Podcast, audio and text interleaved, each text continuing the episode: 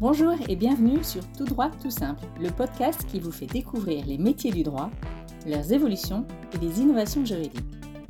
Je suis Delphine Bordier, ancienne avocate et directrice juridique, et aujourd'hui LegalOps, c'est-à-dire consultante en stratégie juridique et organisation.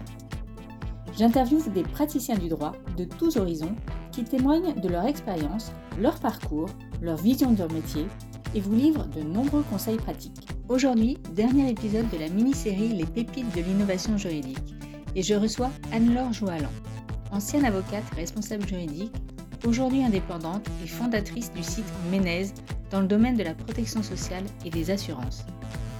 Anne-Laure travaille aujourd'hui avec des legal tech, elle s'est formée au legal design et elle nous emmène dans son univers fait de droit, mais pas seulement, vous verrez.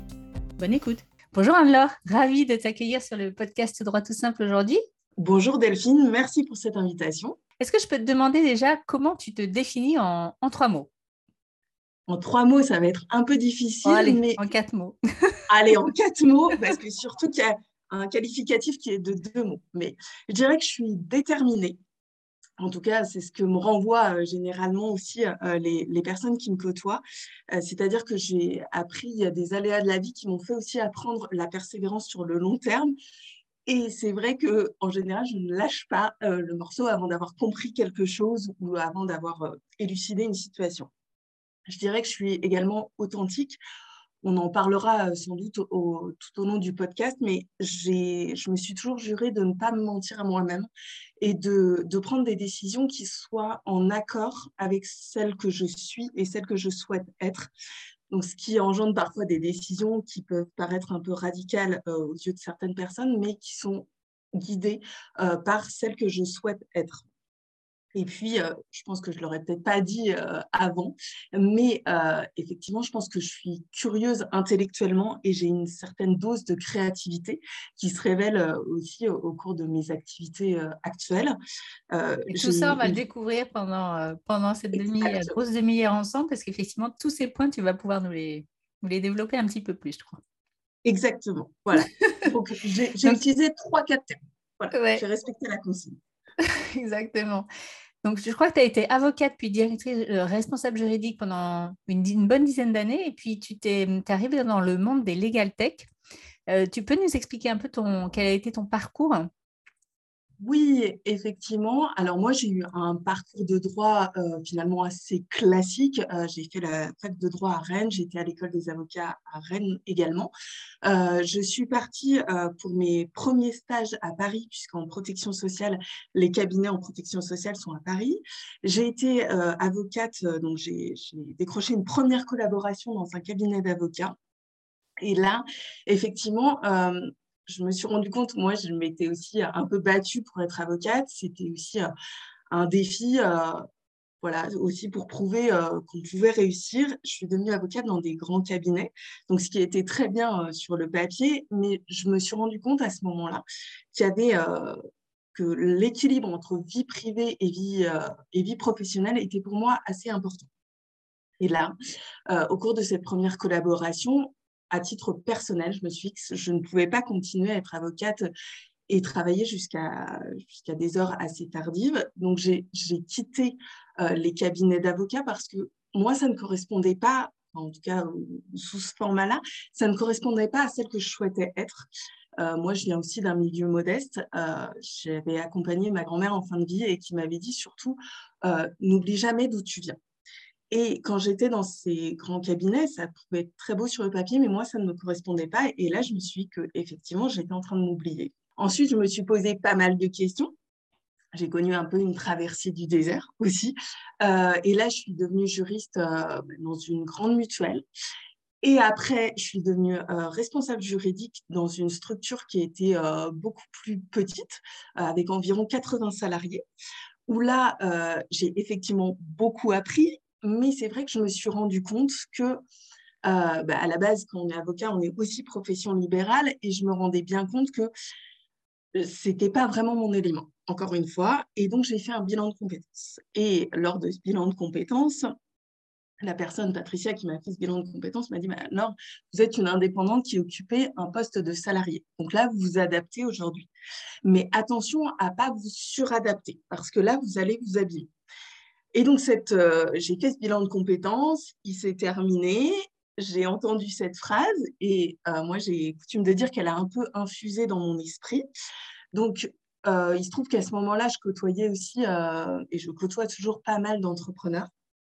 Et je me suis rendu compte qu'effectivement, bah, l'état d'esprit était un peu différent. Bah, quand vous êtes salarié, c'est normal, hein, on a un contrat de travail et donc on ne donne pas forcément le propre cap parce que c'est par définition, vous êtes salarié. Donc même si vous avez des initiatives et des, et des volontés, bah, il faut qu'elles répondent à celles de l'entreprise. Et ça, c'est normal. Vous acceptez les règles du jeu normalement.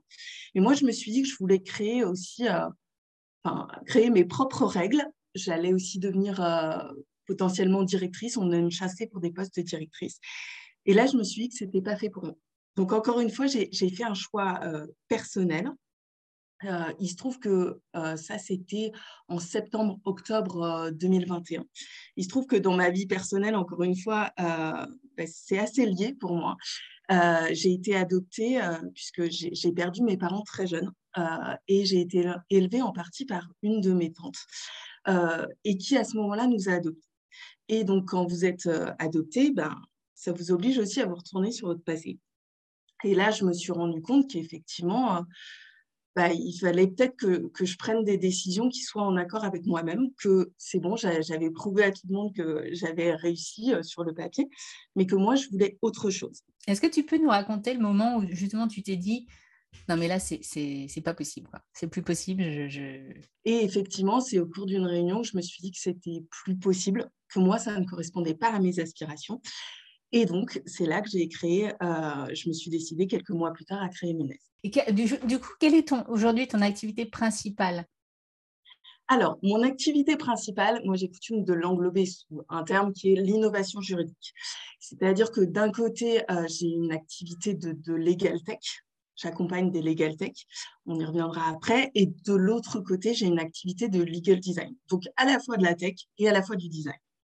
D'accord. Et toujours dans le domaine du droit des assurances et protection sociale Exactement. En fait, je me suis rendu compte que moi, j'aimais bien euh, le, droit des assurances et de la protection sociale.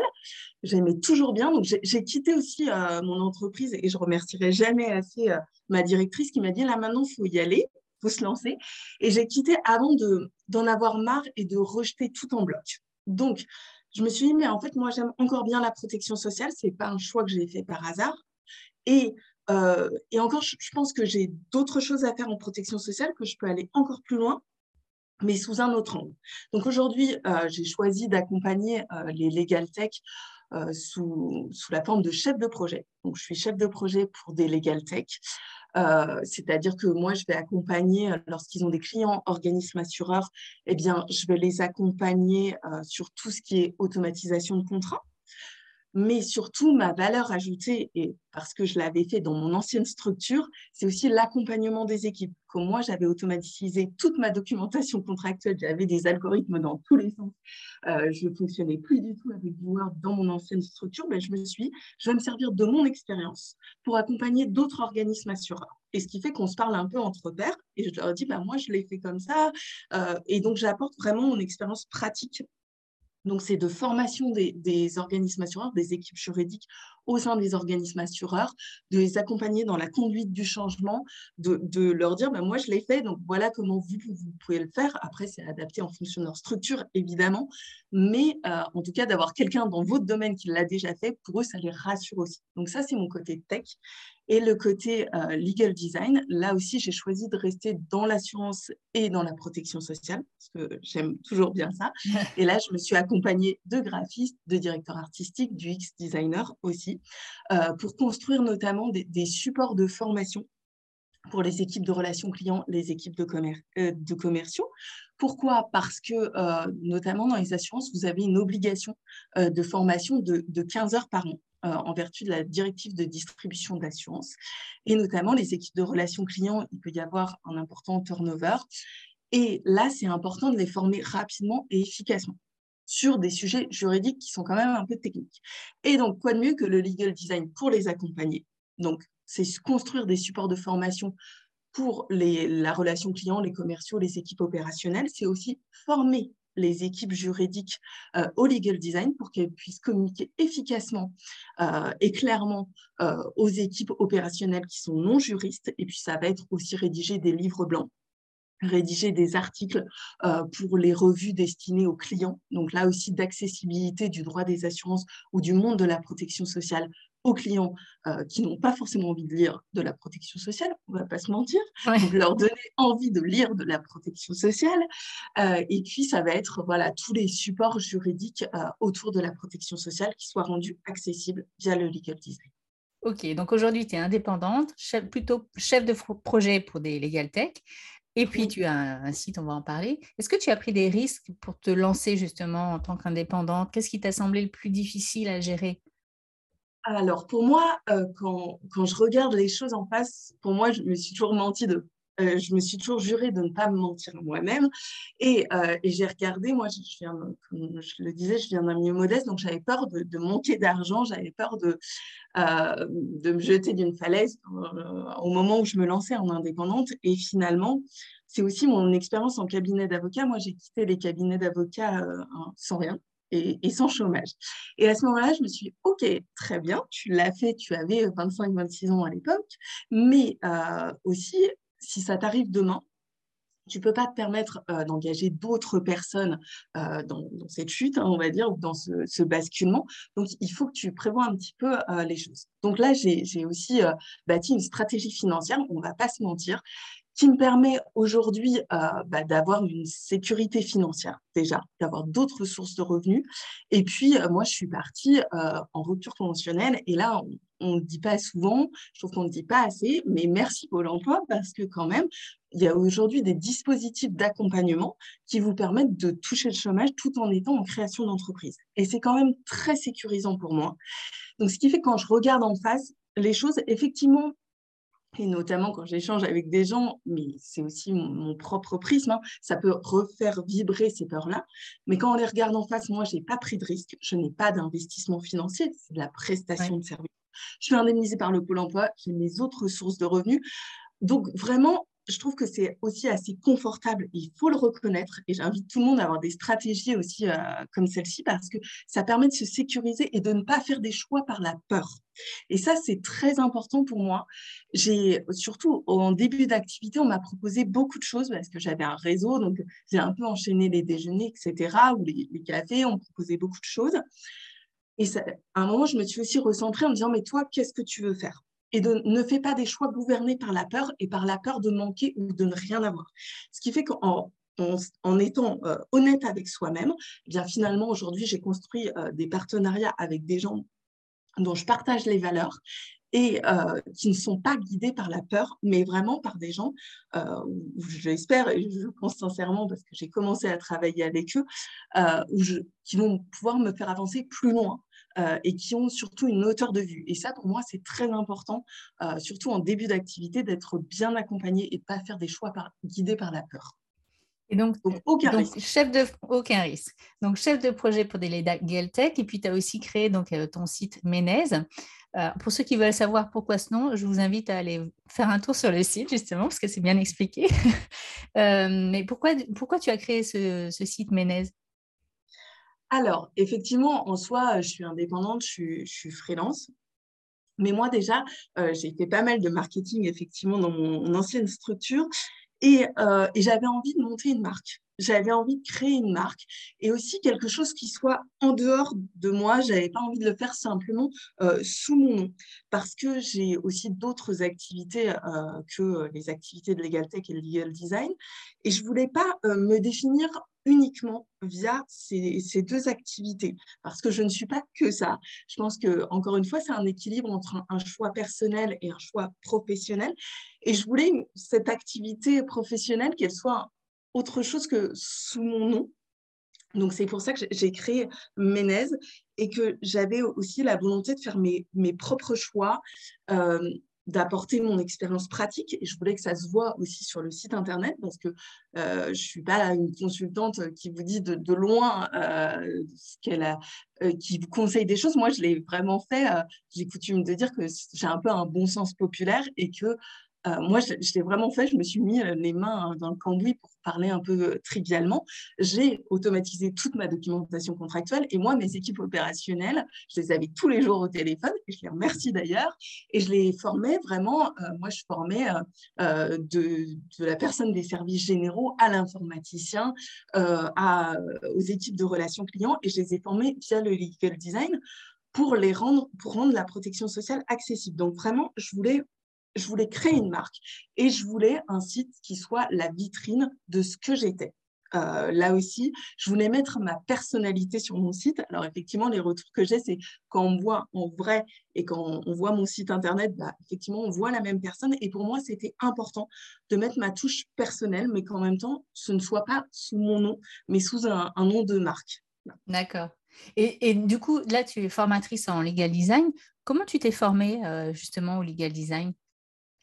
Alors, effectivement, le legal design, alors même si c'est une matière qui n'est pas vraiment euh, nouvelle, mais c'est une matière qui est arrivée, euh, une accessibilité du droit qui est arrivée euh, quand même récemment en France. Moi, je me suis formée aussi euh, au contact des équipes euh, de marketing et de communication de mon ancienne structure. C'est-à-dire que je ne m'en rendais pas compte, mais effectivement, je l'ai mis euh, dans mon mot de départ. C'est au moment où je pars que je me rends compte à quel point j'ai appris grâce à vous. Et aujourd'hui, j'irai même plus loin. C'est même plus j'avance dans mon activité et en créant Ménez que je me rends compte que j'ai énormément appris. Donc, j'ai appris grâce aux équipes de com et de marketing. J'ai lu, effectivement, j'ai assisté à une ou deux formations en legal design, j'ai lu des choses, mais c'est surtout en le pratiquant avec les équipes opérationnelles. Moi, j'ai travaillé avec des graphistes aussi pour des supports externes. On faisait des infographies pour nos clients externes, mais aussi en interne. Moi, j'ai fait toutes mes notes juridiques dans mon ancienne structure en legal design et je voulais créer moi-même. Donc, même pour des juristes, moi je leur dis, euh, OK, vous avez des graphistes à disposition, mais aussi entraînez votre créativité euh, via bah, aussi euh, Canva ou d'autres outils, mais, mais vraiment, apprenez aussi à entraîner votre créativité. Donc moi, je trouve que plus on entraîne sa créativité, plus on se rend compte qu'on est créatif. Oui, justement, est-ce que tu peux nous dévoiler où toi tu puisses cette créativité? Oui, alors ça peut paraître un peu décalé, effectivement, euh, mais moi, je ne vais pas puiser ma créativité dans le droit. Euh, je pense que, comme tu l'as compris, Delphine, je n'ai pas que le droit et le monde juridique dans ma vie euh, professionnelle et dans ma vie personnelle. Moi, je côtoie des, des gens créatifs et, enfin, je côtoie plein de gens qui ne sont pas du tout dans le juridique et justement, c'est ça qui me nourrit. Et moi, je me suis dit, bah, quand j'ai créé Ménez, en fait, je trouve ça euh, déjà de copier euh, d'autres gens parce que ça ne nous ressemble pas. Et encore une fois, on n'est pas authentique. Si on copie le discours de quelqu'un d'autre, bah, on va le copier, mais c'est un mauvais copier-coller. Hein. Euh, voilà, c'est un copier-coller sans mise en forme, si je puis dire, pour reprendre une expression de, Word.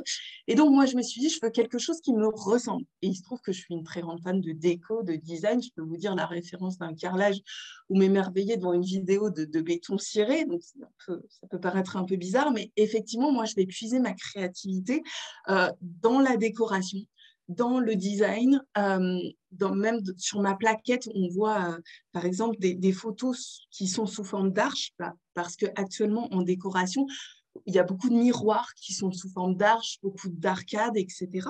Et tout ça, ça inconsciemment, ça imprègne aussi ma créativité. Et c'est aussi en protection sociale, les gens n'ont pas forcément envie de le lire. Euh, moi, je trouve ça très intéressant, mais ça n'intéresse pas forcément tout le monde.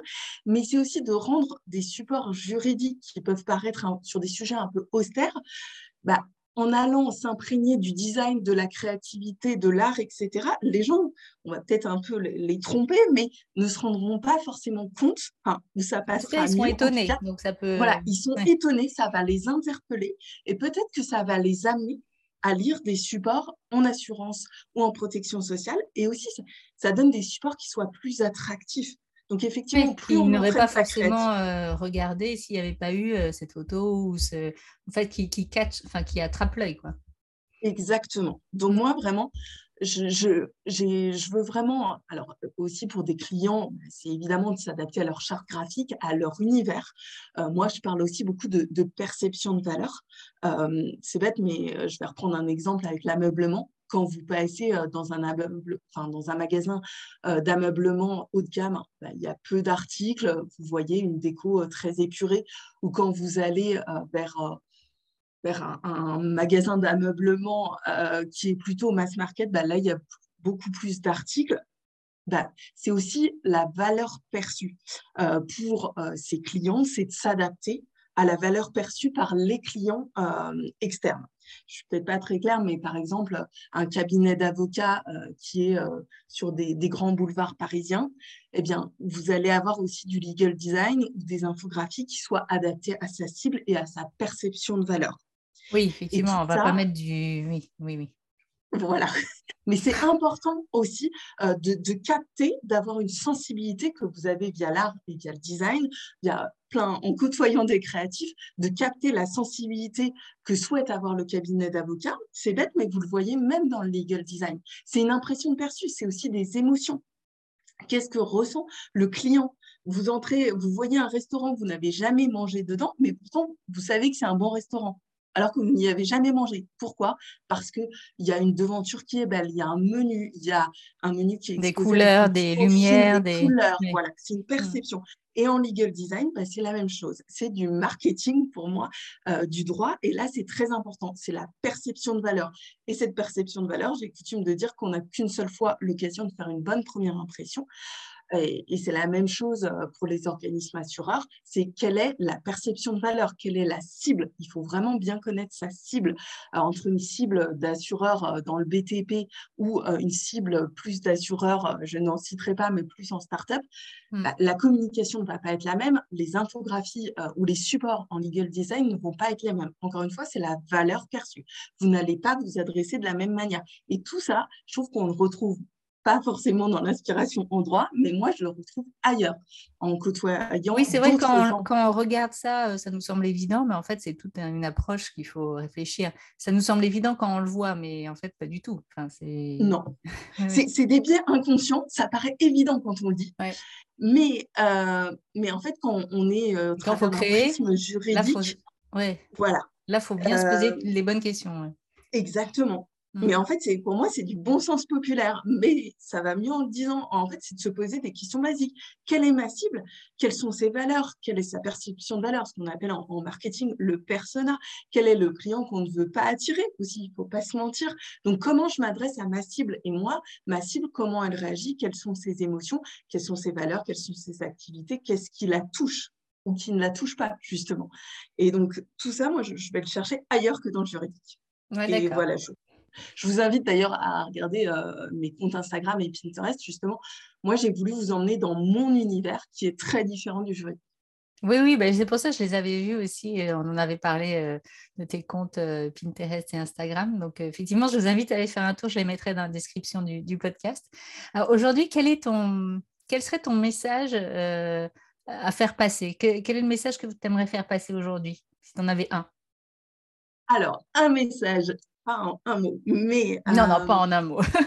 moi, j'ai coutume de dire que, euh, et là, on le voit bien, parce que moi, j'ai une transition de carrière à la base.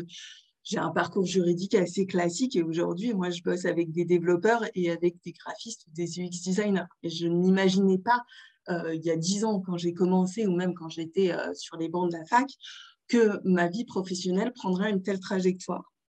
Et moi, j'ai coutume de dire que lorsque l'on ne fiche pas les choses, les choses ne sont pas figées. Donc pour moi, il faut toujours être en mouvement, euh, être aussi euh, curieux sur le monde, euh, voir les tendances, après les partager ou non. ça, c'est votre problème. Si ça ne vous touche pas, il ne faut pas aller vers quelque chose qui ne vous ressemble pas. mais je dirais qu'il faut être curieux et au moins aller voir. Et après, c'est comme pour une expo d'art. Euh, on ne peut pas dire qu'on n'aime pas si on n'est pas allé voir l'artiste. Pour moi, c'est la même chose. Euh, moi, j'aime bien, bien dire que parfois, il faut aller jusqu'au bout des choses pour se rendre compte que ce n'est pas pour soi, mais en tout cas, il faut être en, mouvement et être curieux intellectuellement. Et quel conseil tu pourrais donner à ceux qui veulent ou qui hésitent à se lancer dans une aventure indépendante euh, ou entrepreneuriale? Comment, Qu'est-ce que tu pourrais leur, euh, leur dire? Il y a quelques mois, j'aurais dit d'oser et de foncer. Maintenant, euh, je dis... non, non, je, vais, je vais nuancer mon propos, mais je ne vais, je vais pas être en incohérence avec ce que j'ai dit avant. Mais je dirais que euh, la voie de l'indépendance euh, ou de l'entrepreneuriat, et encore, moi, j'en suis qu'au début. Hein. Donc, euh, moi, je côtoie aussi des entrepreneurs qui, qui ont beaucoup plus de, parcours. voilà. Mais ma vision que j'ai justement au regard de ces entrepreneurs qui entreprennent des choses euh, bien plus importantes que moi, notamment des, gens qui ont fondé des Legal Tech, hein, pour qui euh, j'ai quand même une admiration parce que là, c'est vraiment un autre niveau. Je dirais que. Oui, parce qu'en plus, là, il y a des investissements, il y a des, ah salariés. Ah oui, là, c'est ah oui. Euh, et moi, je n'ai pas honte de leur dire que vraiment, je suis en admiration devant eux parce que là, c'est autre chose. Moi, autant je prends aucun risque, autant eux bah, voilà, prennent beaucoup plus de risques et là, j'ai de l'admiration. Mais ce que je veux dire, c'est que avant de se lancer dans l'aventure entrepreneuriale ou dans la voie de l'indépendance, il faut aussi travailler sur soi. Euh, lorsque l'on est euh, notamment salarié, si on a beaucoup de peur quand on est salarié, si on a peur de travailler son réseau, y compris en étant salarié, ben, je pense que peut-être qu'en amont, il faut travailler là-dessus. Parce que euh, les, peurs, lorsqu'on est en indépendante euh, ou lorsque l'on est euh, entrepreneur, elles vont venir vibrer, mais encore plus violemment. Donc, je n'ai pas dit de ne pas entreprendre, mais de travailler sur ces points avant, de faire un bilan de compétences, peut-être un coaching, de voir si c'est adapté ou non. C'est peut-être pas adapté pour la personne à l'instant T, mais si elle travaille sur elle, ça peut être adapté à l'instant T plus 1. Oui, c'est pas figé, effectivement, ce que, ce que tu disais. C'est pas parce qu'à un moment donné, on n'est pas prêt que dans deux ans ou trois ans ou quatre ans, on ne le sera pas. Quoi. Voilà. Et mmh. ça peut être aussi de faire des transitions douces, peut-être de passer au 4-5e, de passer à mi-temps, de, de, lancer un projet le week-end, de lancer même un, voilà, un podcast. Voilà, on n'est pas obligé de faire des transitions radicales. On mmh. peut faire des transitions douces pour voir si c'est fait pour nous ou non, et aussi d'avancer un peu en dehors de sa zone de confort. Et puis surtout, pour les gens qui se lancent, moi, je me dis que ce n'est pas un point de non-retour. Je ne me jette pas non plus euh, d'une falaise. Et je me dis que pendant ce temps-là, j'aurais appris beaucoup de choses. Donc, les gens qui, se lancent auront appris beaucoup de choses. Mais c'est vrai que s'ils raisonnent par la peur, bah, c'est dommage parce qu'ils ne profiteront pas du chemin. Donc, une fois qu'on ne raisonne plus par la peur, qu'on a travaillé sur soi, on a toute une vie pour ça, euh, mais se dire qu'on apprend beaucoup de choses, sur soi, sur les autres. On apprend aussi sur les peurs des autres. On apprend à identifier les peurs des autres qui ne sont pas les nôtres, mais qui viennent en vibration avec celles qu'on essaye un peu de camoufler ou de travailler. Et puis, euh, je dirais aussi aux, gens d'écouter leur intuition parce que bah, moi, quand j'ai été salariée, c'est vrai que si on peut l'écouter euh, pour des, changements de poste, on peut un peu l'écouter, mais euh, quand on est en indépendante et encore a fortiori quand on se lance dans l'entrepreneuriat, euh, il faut beaucoup écouter son intuition. Moi, comme je, le disais, on m'a proposé beaucoup de choses et j'ai écouté mon intuition et j'ai évincé aussi certaines opportunités qui ne me convenaient pas. C'est pas toujours facile, hein. donc c'est vrai que ça, il faut, faut, savoir s'écouter, c'est pas toujours facile parce que parfois on fait des choix, euh, on pense de bon sens, mais en fait qui sont finalement euh, relié par euh, je sais pas, un besoin d'avoir une sécurité financière, d'avoir. Et donc, c'est la peur qui nous, effectivement. Exactement. et, moi, je le dis ça sur, là euh, très, très froidement, mais on a tous des moments de peur. faut pas se mentir. Moi, quand on me dit, Manor, tu n'as jamais peur, il y a, parfois, il y a des moments, mes proches diront que c'est un peu panique à bord, mais eux seuls le savent. Donc, il ne faut pas se cacher aussi. On a tous des peurs, on a tous des doutes. Mais encore une fois, quand, quand on prend aussi une décision par la peur, on se rend compte, peut-être en allant au bout des choses, que ce n'est pas la bonne décision. Mais encore une fois, les choses ne sont pas figées. Donc, qu'est-ce qu'on se dit Ah, ben là, je n'ai pas pris la bonne décision parce que j'ai pris une décision par la peur c'est pas de s'entêter, c'est aussi de faire un feedback et de se dire bah, la prochaine fois, je ne prendrai pas une décision par la peur parce que je me suis rendu compte que dans ces cas-là, je faisais les mauvais arbitrages. Et aussi, on réajuste. Quand on est en, indépendante ou entrepreneur ou entrepreneuse, on réajuste en permanence et on apprend. Donc, quand on se lance, on apprend aussi beaucoup sur soi mais, euh, mais peut-être d'oser, mais bien travailler sur soi avant parce qu'en euh, indépendante, c'est puissance 10 000 à faire vibrer euh, nos peurs. Ouais, il faut oser, mais il faut quand même anticiper un peu et pas se lancer comme ça. oui, parce que, voilà, dans les premiers mois, moi, j'ai choisi aussi, enfin, je disais, je me suis lancée en, marche, j'ai créé ma structure, euh, mais je ne voulais pas me lancer avant septembre. Pourquoi? Parce que je voulais choisir des partenariats de qualité et je voyais bien que j'avais des gens qui ne comprenaient pas forcément, mais je voulais définir ma stratégie, la perception de valeur. Quand on voyait un de mes visuels, qu'est-ce qu'on en pensait? Et une fois qu'on a lancé son visuel, bah, on ne peut pas changer tous les quatre matins. Ça, ça prend du temps. S'entourer euh, de graphistes de qualité, euh, de designers, etc. Et tout ça, ça, prend du temps. Et effectivement, bah, dans les premiers temps, vous, n'avez pas de retour de vos clients puisque vous n'avez pas de clients. Et donc, si on est drivé par la peur en se disant oh, mince, j'ai pas de clients, j'ai pas de clients, on n'apprécie pas aussi. Et moi, pendant ces mois, j'ai appris le pouvoir de la non-action c'est pas de l'inaction, c'est pas que je ne faisais rien, c'est que je préparais le terrain pour après, pour agir plus rapidement. Donc parfois, il faut plutôt refuser des clients parce qu'on ne les sent pas dans un premier temps, euh, ou des partenariats ou des choses, pour agir plus rapidement une fois qu'on a posé les jalons. Et ça, c'est pas facile parce que moi, personnellement, je l'avais pas. Mais c'est un très bon conseil, à mon avis. C'est vraiment. Euh, bah, c'est très difficile à, à, faire quand effectivement on craint bah, de ne de pas finir fin de mois ou j'en sais rien. Euh, Exactement. Mais voilà, quand on part en rupture conventionnelle, on est aussi indemnisé, donc il ne faut pas se mentir et ne pas avoir la peur du vide. Mais comme dans toute décision dans sa vie, il ne faut pas avoir peur du vide et de se dire, voilà, moi c'était Patricia euh, qui m'a fait le bilan de compétences, qui me disait une phrase, qui me disait, alors le temps est votre meilleur allié.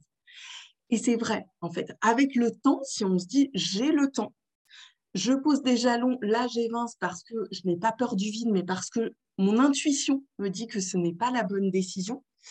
Alors parfois, notre intuition peut nous jouer des tours parce qu'on ne l'écoute pas assez dans nos sociétés occidentales. Mais là, euh, on, apprend aussi à écouter. Moi, j'ai appris à écouter mon intuition et j'ai appris le temps long, me dire que j'habite tout le temps finalement. Et, euh, voilà, j'ai peut-être fait des erreurs et j'en ferai sans doute. Mais en tout cas, euh, je profite de ce chemin et je profite de, ces moments aussi où la temporalité est différente. Parce que aussi le rythme avec vos entreprises partenaires, bah, parfois ils ne reviennent pas vers vous euh, à des moments où vous y attendiez.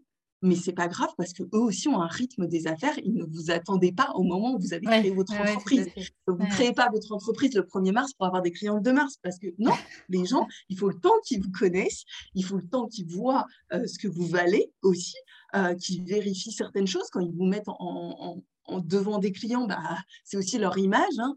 Euh, donc, il faut le temps. Et, pendant ce temps-là, on ne fait pas rien, mais on réfléchit à des choses. On réfléchit à sa stratégie, à son client idéal qu'on souhaite, au client qu'on ne souhaite pas, à plein de choses, à, la, marque de, à sa marque, à son site internet, à toute sa stratégie marketing qu'on ne nous apprend pas forcément dans des études juridiques.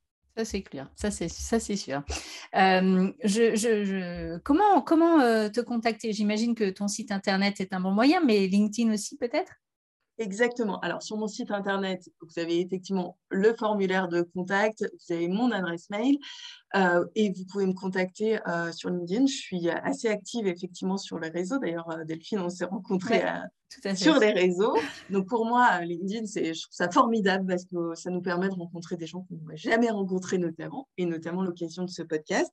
Et je suis assez active et réactive. Et donc, j'échangerai volontiers avec des, des gens qui souhaitent, qui souhaitent se lancer. J'ai d'ailleurs pas mal de personnes qui, m'ont contacté depuis que j'ai lancé Ménez et je trouve ça toujours très intéressant. Après, moi, je ne prétends pas diffuser la, la, vraie parole. Moi, j'ai coutume de oui, c'est ton expérience, bien sûr. que Moi, c'est Au hein, travers de, de, mon prisme, au travers de, de, mes peurs, au travers de, mon passé, de mes expériences. Mais c'est ça qui fait la richesse de, l'échange, je pense. C'est vraiment ça. Oui, moi, je ne suis pas du tout un gourou. Donc, euh, effectivement, je me ferai un, plaisir, mais je les orienterai aussi vers d'autres personnes. et ils prendront un peu de, tous ces échanges pour formuler leur propre projet qui sera à leur image. Mm. Est-ce que je peux te laisser peut-être le mot de la fin, euh, Anne-Laure? Moi, je dirais qu'il faut oser. Euh, effectivement, et ne pas se mettre de barrières. Euh, effectivement, et aussi, bah oui, travailler sur soi. Moi, je me suis rendu compte au cours de cette expérience bah, que mon passé aussi avait été ma plus grande richesse finalement, puisque moi, j'ai appris, voilà, comme je l'ai dit, moi, j'ai perdu mes parents très jeunes et j'ai appris du coup la détermination aussi sur le, sur le long terme.